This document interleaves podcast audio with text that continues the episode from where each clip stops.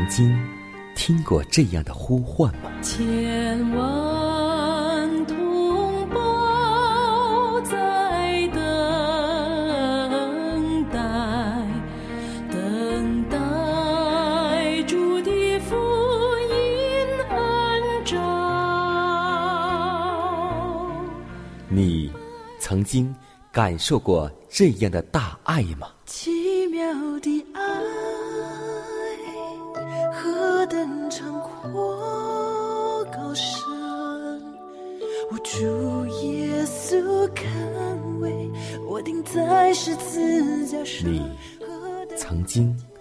听过这样的歌声吗？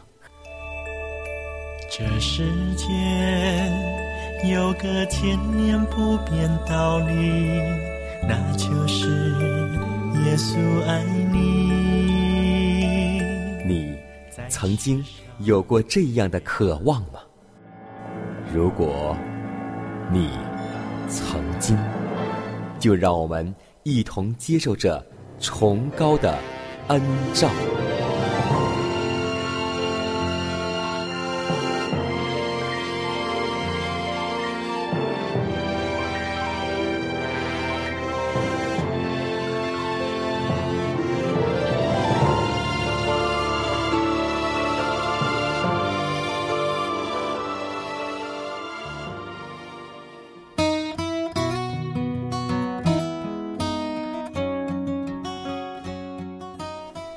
的一天又已经开始，今天你的心情还好吗？在此，江南把问候带给您和您的一家，主内平安。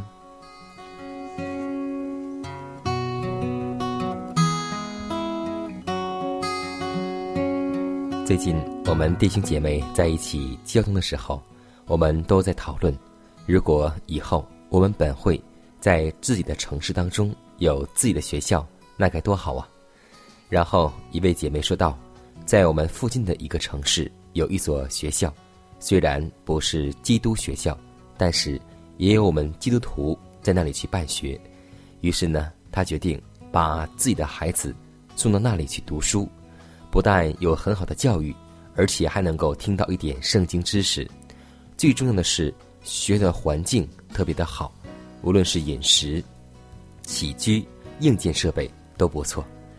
我们都在讨论，教育到底应该怎样才是最好的呢？正言当中这样告诉我们说，其实最好的教育方式有一种，就是耕种。耕种是最好的工作之一，它能够使肌肉活动，脑筋休息。在本会的学校所传授的教育，应当以农业作为基本教育。这是应当实行的初步教育。我们本会的学校不可依靠外来的生产来供应健康最必须要的水果、粮食及蔬菜。本会青年需要砍树、种地等方面的教育，借以接会接触大自然，让我们从大自然当中来深刻的认识我们的创造主。应当分派各教师去视察一群学生的工作，并与他们同做工，这样教师们也可学会负责尽职。合格的学生也当在此方面受训练，学习负责与教师们同工。大家都当互相商量，采取最好的方法去推进工作，因为只有这样，我们的身体才能够得以操练。我们的心灵才能够亲近上帝，因为我们所接触的一切都是上帝所造，不得不让我们想起那位创造力的上帝。所以，让我们为此而祷告，让我们在寒假或是暑假、逢年过节之时，有机会带孩子们去乡村，让他们来亲自的去耕种，亲近上帝，感受上帝。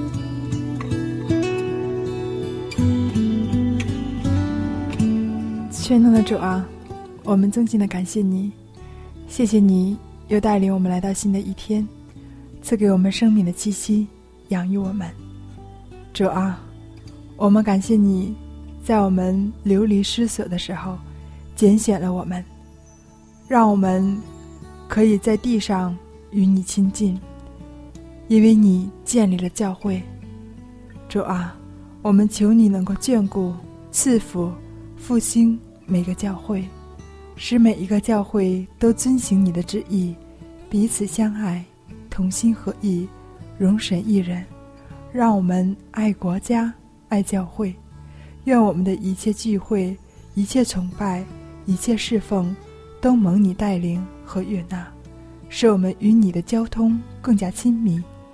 因为教会是用主耶稣在十字架上流血所赎回来的。求你使更深入的合一临到教会，更大的复兴临到教会，让我们彼此相爱，同心合意，衷心侍奉你。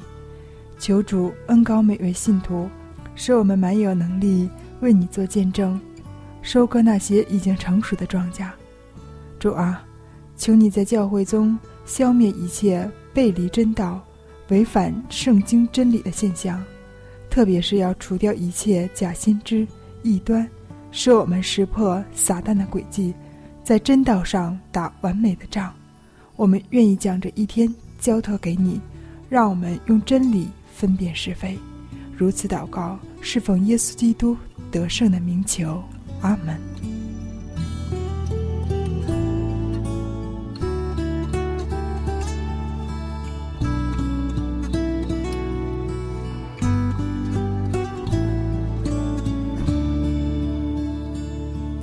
告后，我们进入今天的灵修主题，名字叫“说不出来满有荣光的大喜乐”。彼得前书一章八节说：“你们虽然没有见过他，却是爱他；如今虽不得看见，却因信他，就有说不出来满有荣光的大喜乐。”基督说：“人若渴了，可以到我这里来喝。”请问，你已经将这泉源用尽了吗？不，因为这本是一个永不干涸的泉源。你何时感觉有需要，便可以来喝，喝了再喝，因为这泉源始终都是满意的。而且你若一度饮于此泉，你就不再企图从属世的破池子里去解渴了，你也不再打算去享受最大的娱乐、游玩、嬉戏和欢愉了。因为你已经喝了那是上帝的城喜乐的溪水，于是你的心灵便喜乐满足了。为什么不将属于基督的宗教按其实在的性质表扬为满有犀利和全能的宗教呢？为什么我们不将基督优美可爱之点呈现于世人之前呢？为什么？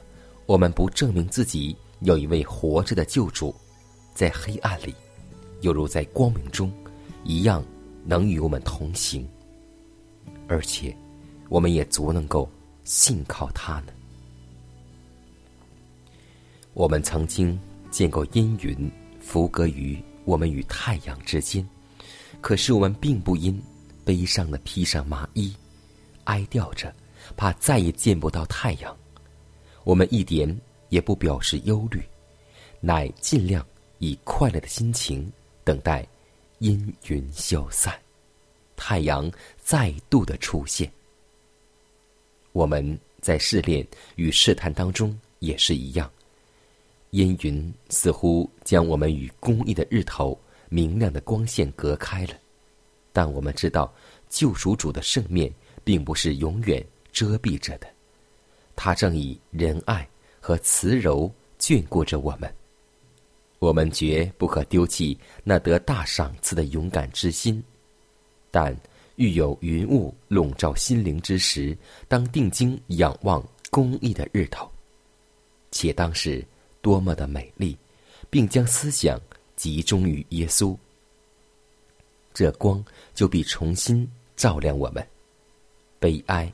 恐怖的思想也必逃逸无踪，我们在基督里便有了喜乐，而欢唱着，朝向着西安山，勇敢的去迈进，迈进。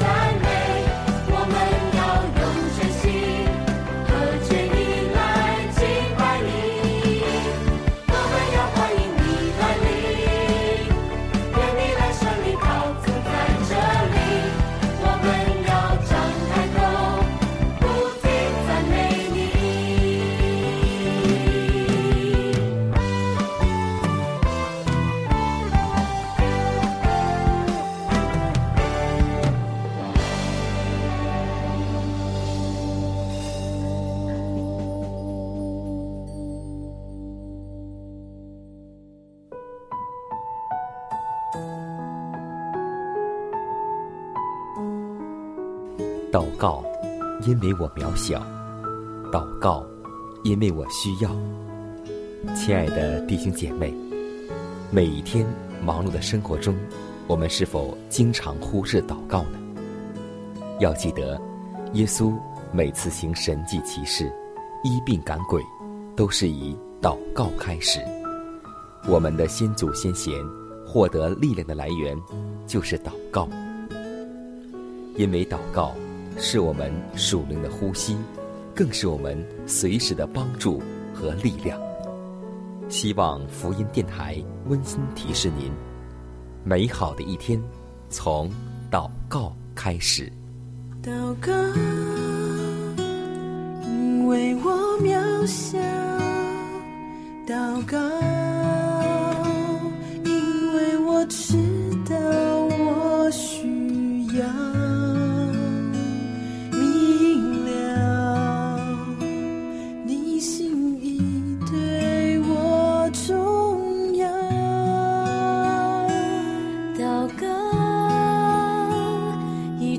装不了。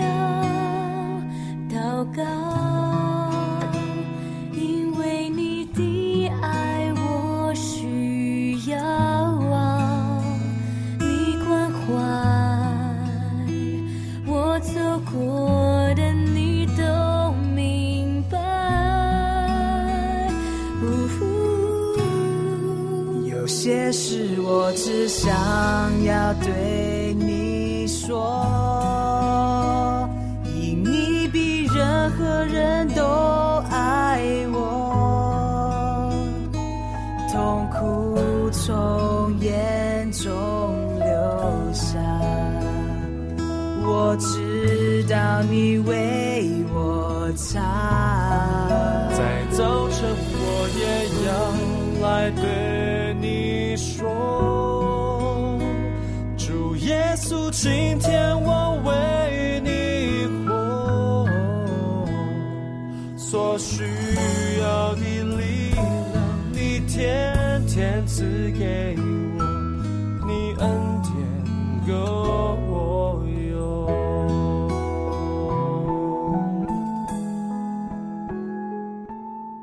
说到饮食改良，我们很多的长辈都会劝诫我们说，在末世的时候，连奶和蛋也要弃绝，肉食更应该弃绝。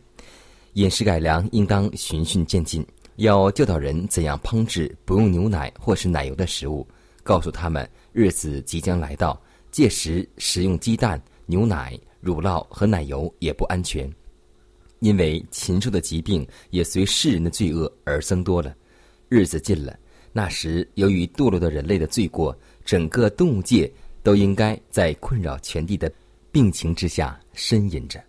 我们见到大地日趋败坏，牲畜百病丛生，便知时候将到。届时使用牛奶和鸡蛋也不是最有益的。我们都知道，当那末日来到之时，主必供应我们。有人问了一个大家都很关心的问题：难道上帝要在旷野设摆餐桌吗？我想这答案可能会有的。是的，上帝会为我们子民供应食物的。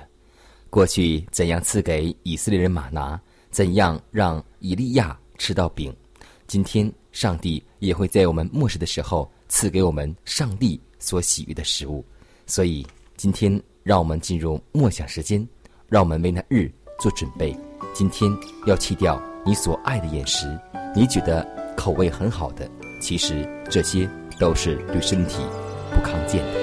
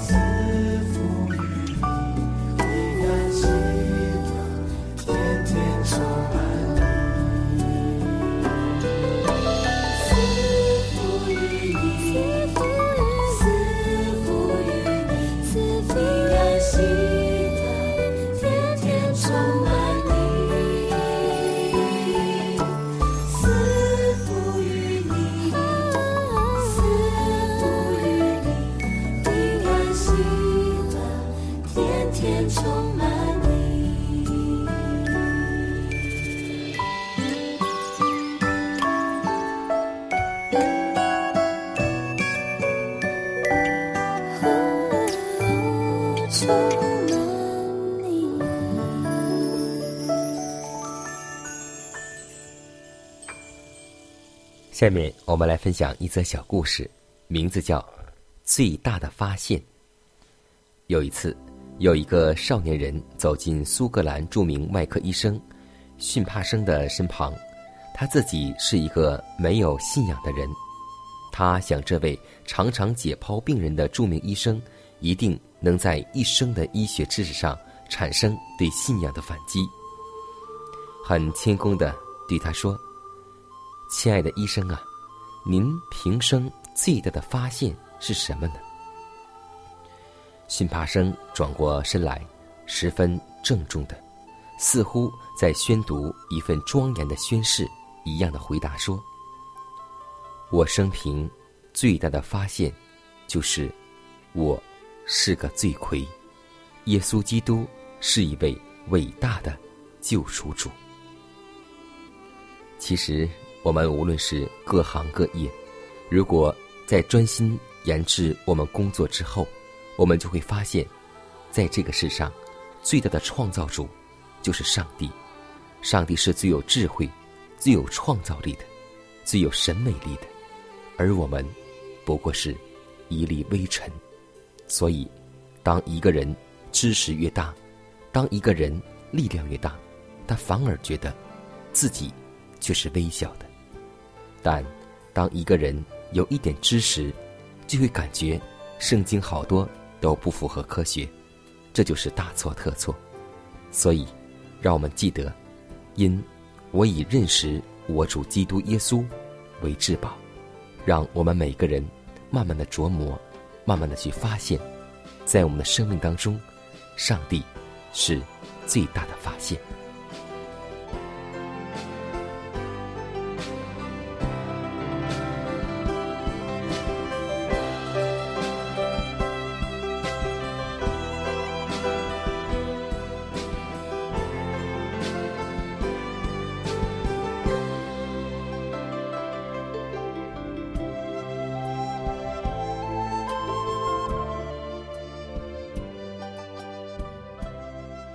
看看时间，又接近节目的尾声。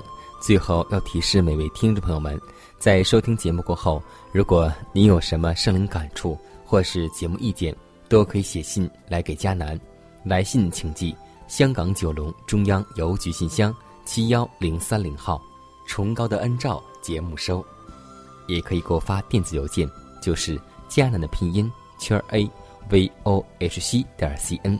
迦南期待你的来信。迦南期待你的分享，在每天这个时间，每天这个调频，迦南都会在空中电波和您重逢。让我们明天不见不散，以马内利。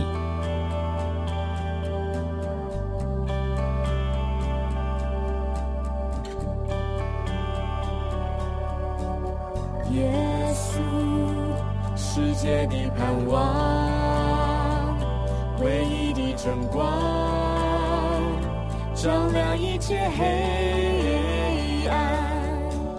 耶稣，道路、真理和生命，配得至圣尊荣。